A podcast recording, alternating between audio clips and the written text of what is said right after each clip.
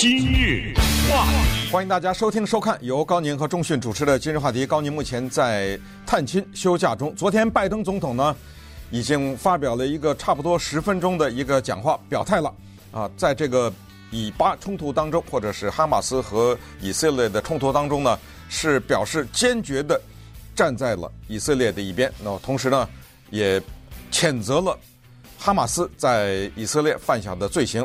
他也第一次提到说，在这个过程当中呢，有十四名美国人遇难。那么在昨天的讲话靠近结尾的时候呢，他讲了一个小故事。他说他五十年以前去以色列见到了大名鼎鼎的以色列女总理戈达梅尔。戈达梅尔当时呢，因为中东的局势非常的紧张，那实际上他离开以色列不久以后呢，赎罪日战争。Yom Kippur 的那一场战争就打响了，而 Golda Meir 看到了拜登脸上的紧张的表情，就跟他说：“说咱们出去跟这记者呀照个相。”那么接下来呢，就讲了一个小趣闻，我们听一下拜登在这个过程中是怎么说的啊？We're standing there silent, looking at the press. She could tell, I guess, I was concerned. She leaned over and whispered to me. She said. Don't worry, Senator Biden. We have a secret weapon here in Israel. My word is what she said. We have no place else to go. We have no place else to go. 他这段说的是什么呢？就是他们走到外面走廊里见到了记者。那么这个时候呢，高达梅尔在他的耳边呢就低声的说了一句：“说。” 参议员拜登先生，你不用焦虑。我们以色列人呢有一个秘密武器，我们的秘密武器是什么呢？我们无处可去。We have no place else to go。没地儿去了。这在我们中文当中，这就叫做背水一战了。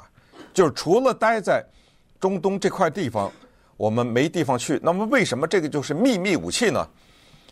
这所谓的秘密武器，我们可以理解为这就是叫决死的一战，因为不战斗勿宁死，反正我打也是死，不打也是死，那我还不如拼命呢。咱们也都听过那句话，叫“穷寇勿追”，就是当一个被追赶的军队意识到他已经没地方再跑了，那么他就会把他全部的力量来。用在反扑的上面，可能最后也是死，但是追击他的那一支军队也会付出惨重的代价。那么这个问题或者这句话，是不是也可以放在巴勒斯坦人身上呢？这就是现在啊非常纠结的地方。如果大家看一看纽约发生的事情，你就会知道，纽约现在在示威游行，是两边的人在示威游行，都快打起来了。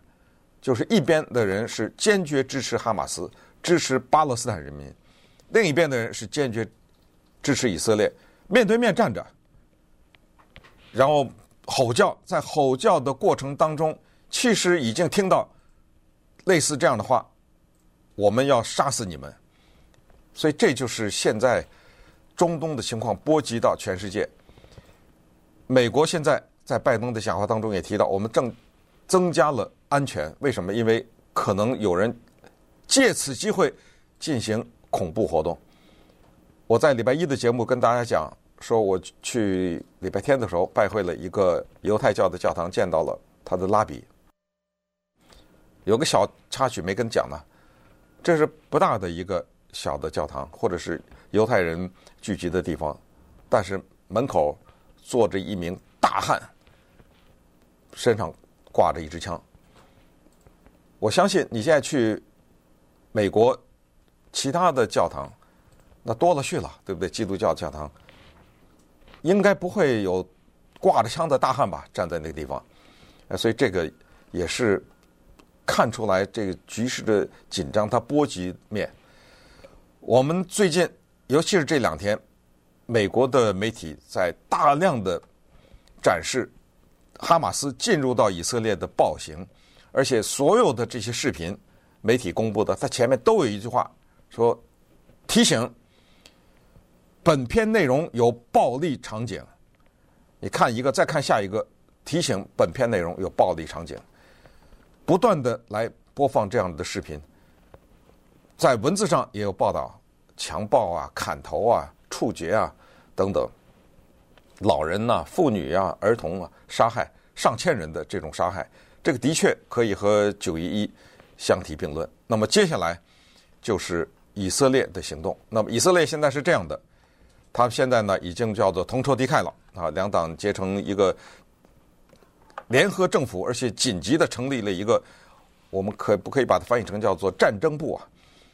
而且内塔尼亚胡他的讲话是这么说的：他说我们没有发动这场战争，但是我们要终结这场战争，不惜一切代价。那么接下来发生的事情呢，就不太好预测了，因为。以色列肯定是叫全面的对加沙地带进行反攻，绝对不排除他们进入到里面开始巷战。那这个礼拜就至关重要。我看到了美国《时代周刊》的一个报道啊，对于加沙地带的报道是说，这个地方呢，当然啊是非常的穷困，非常的拥挤，而且多数的年轻人没有工作机会。这些都不重要，有一句话呢。我觉得挺说明问题的。他是说啊，你没有收入，没有吃的，没有喝的，没有工作，没有电，没有燃料，这些还都不是最大的问题。他最后一句话说了问题了，叫做没有希望。你知道人就怕这玩意儿，就是你给我苦一点儿、累一点儿、忙一点儿，也都没事儿。但是最终我们要问自己一个问题：我这是干嘛呢？我这么苦啊！有的人说是我为了把孩子给拉扯大，那这就是希望啊，对不对？呃，我现在忙一点，哎，我忙一点好啊，否则的话，我这份工作没了，等等哈。但是，当一个地方的人认为他没有希望的时候呢，这种地方再给某种宗教的洗脑，是最容易产生恐怖主义的，而且恐怖行为呢是。大义凛然的去完成，那这就比较可怕。所以呢，在这一次的冲突当中，我们最担心的，就是将一些巴勒斯坦人激进化。实际上，激进化的表现，除了身上背着炸弹去进行自杀以外呢，还有一个就是他加入到哈马斯组组织，他不自杀，他进行恐怖活动，他。冲到你的领土内，就是加入到这个组织里边呢，去施暴，然后绑架等等。那对于这个问题有什么解决方案呢？目前是这样的，我们可以看历史，就是九一一，当美国这么一个超级大国受到攻击的时候，他是怎么做的？做完了以后的结果是怎么样？我们看到的今天的阿富汗是在塔利班的手里面，今天的伊拉克。说实话，我们也没有看到西方所希望见到的那种民主。那么这个路呢，摆在了以色列的面前。那在美国呢，有一个非常有名的研究所，叫做 Hudson Institute 赫德逊研究中心。这个里面呢，有一个阿拉伯的高级研究员，他的名字叫 Mohammed Mohammad Ali Yahya，他同时也是哈佛大学中东问题研究所的高级研究员。那么，对于接下来要发生什么事情呢？他提了一个叫做“以色列面临的两条路”，有点道理啊，我觉得。那等会儿我们就看看这一位研究员他认为以色列面临的两条路是什么。我们作为旁观者，我们又是怎么理解？因为他首先就是一个中东人，再加上他这一辈子就研究这个问题，他说的话应该是有点分量的。今日话。美国开国元父，或者叫做国父乔治华盛顿，为美国的外交政策早早的就定了个调子啊。他特别的强调，就是我们这个国家不进行永久结盟，只是当国家处在危机状态的时候呢，有临时结盟。那么这一点呢，在美国的历史上也是留下了很多的说法哈。因为当时美国革命的时候呢，实话，像什么拉法叶啊，什么这些人呢。包括法国啊等等，他们呢是给了美国很多的帮助啊。大家也都知道，在纽约的现在那自由女神像，那就是法国送给美国的。哎，可是法国大革命的时候呢，美国华盛顿基本上保持了中立，保持中立，大家。从几次世界大战，其实也没几次了，就两次，啊，还有其他的一些战争中呢，还是可以看出来的。当然，这也不是意味着说美国没有卷入其他的地区性的战争。那么，这个就是外交史上要关注的事情。但是，美国的外交政策呢，的确，华盛顿有过这个定调。可是现在我们可以看出来，美国呢和以色列的关系是一种长期结盟的这样的一种关系。那么对此呢？我们就看看我刚才说的这个叫 Mohammed 阿里亚哈啊，他阿里亚亚，他是怎么来评论的？这个资深的中东问题研究专家，他在《华盛顿邮报》上发表了一篇小短文，只有一页半，但是呢，里面的内容非常的丰富啊。他就说以色列，他这个文章的标题叫做《以色列哈马斯前途有二》。没有三，呃，第一，他说是消灭以色列，消灭以色列，把以色列从地图上移走，这个是伊朗的最大的目标，终极的目标。阿里亚哈说，这就是痴人说梦，有半个大脑的人都知道这个可能性没有，所以这第一条呢就不说了。就是咱们阿拉伯世界联合起来啊，什么逊尼啊，什么什叶啊，咱们联合起来把以色列灭了，这个选项是第一。那既然这个没有的话，就只剩第二了。那么这第二是什么呢？这第二呢，他提到了二十一年以前的一个沙乌地阿拉伯提出来的，叫做中东和平协议，简称 API。这个 API 是三个英文字的缩写，就是 Arab Peace Initiative。沙乌地阿拉伯当时提出来的，二零零二年，二十一年以前，这个方案只有十句话，所以有的时候呢，重大问题的解决也不需要写长篇小说，找到核心，直触要害，接受不接受？接受，咱握手言和。当然。从今天的冲突，我们知道，显然二十一年前的那个 API 没有被接受。二十一年前，沙乌地阿拉伯说什么呢？他提出了这个，他说啊，这样啊，咱们这阿拉伯世界，巴格巴勒斯坦也好啊，伊朗也好，咱们整体呢承认以色列，就让他待在这儿，就住在这儿，然后呢，作为交换，让以色列。把一九六七年战争中打下的、占领的什么西岸呐、什么加沙地带呀、什么戈兰高地啊，包括黎巴嫩啊，全退回去。完了，这事儿从此咱和平相处，恩恩爱爱。你知道以色列为什么不接受这个吗？啊，因为残酷的现实可能并不是这么简单。正如礼拜一我跟大家讲的，这个背后的宗教的那些原因呢，是抹不掉的。咱们先不说那些，先说这个阿拉伯的这个建议。而这个阿里亚亚呢，他说：“我今天告诉大家，我认为沙乌地阿拉伯是诚恳的。我认为今天的现实和二十一年以前可能有一点不一样，我们可以重新谈判。但是这个恨不得就是唯一的一个解决办法了。”那有人问了，哎？以色列强大的军事力量，陆海空加原子弹，为什么不能灭掉一个小小的哈马斯啊？我就牺牲他个两万人，怎么着？我就进去，在加沙地带每一个房子我都给拆了。我还听到一个说法，扔一颗原子弹把那人全炸死算了。啊，这种都是无稽之谈啊，这个都是呃不能听的。但是这个中东问题专家他说了这么一句话，耐人寻味啊。他说：“你以色列集结军队，你现在呢大面积的反扑，此乃中了伊朗的奸计啊！”他说：“把这个牌啊出到伊朗的手里去了，他就盼着这一天的到来呢。当这个情况发生的时候，您那个沙乌地阿拉伯还会承认伊朗吗？还会承认以色列吗？当以色列军队进入到加沙的时候，肯定有交火呀，肯定有杀戮啊，肯定有无辜的人死亡啊。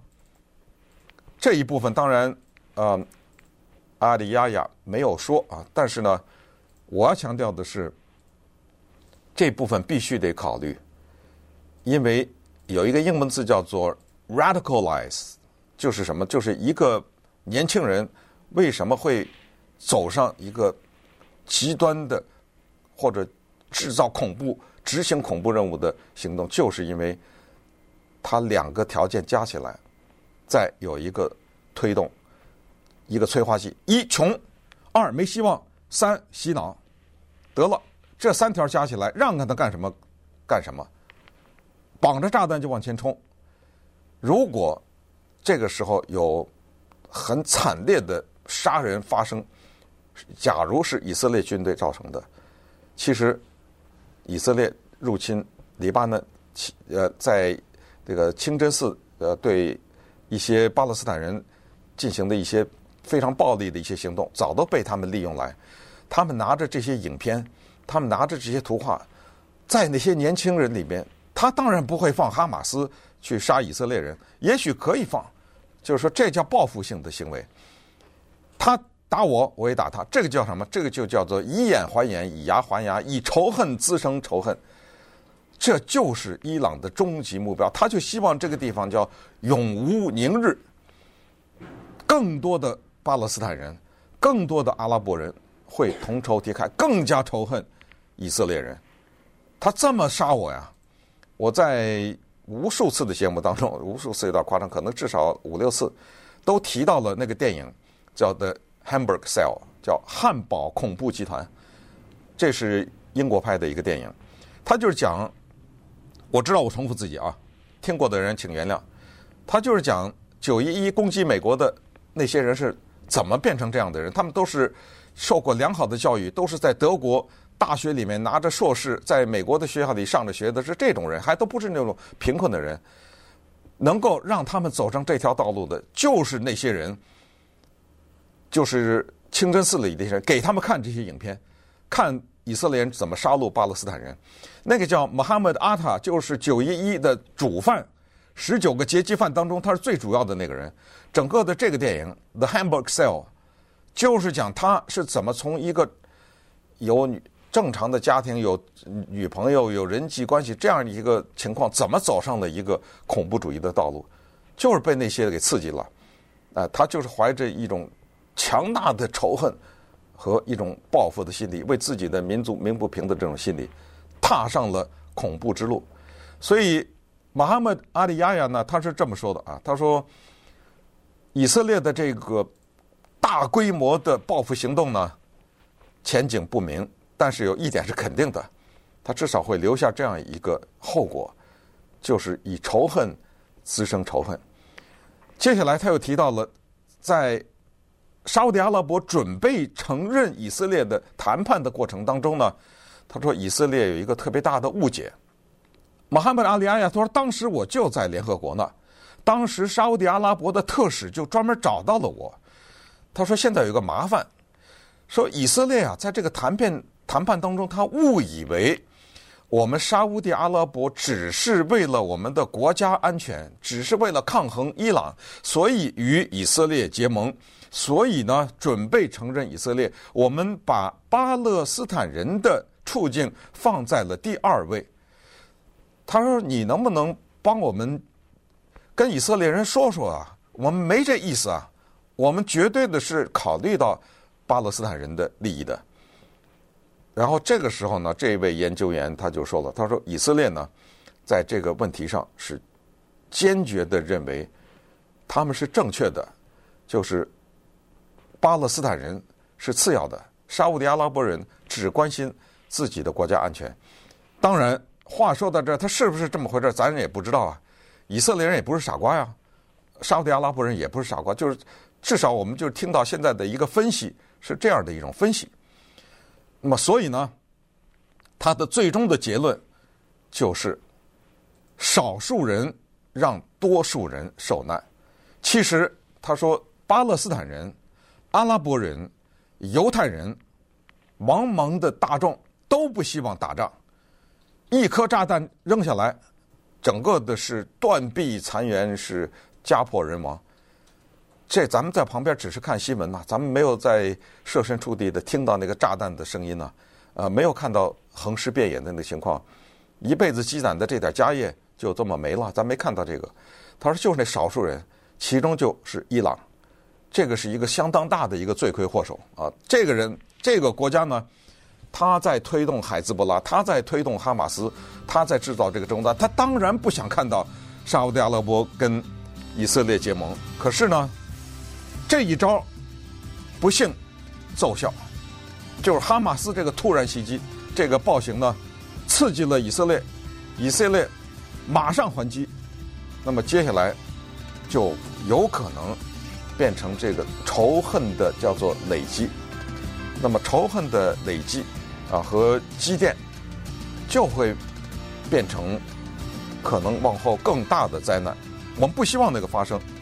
我们希望以色列军队能彻底清除哈马斯，但是这个希望也许也是一个幻想，这就不得而知了。那咱们就跟着历史一起往前走。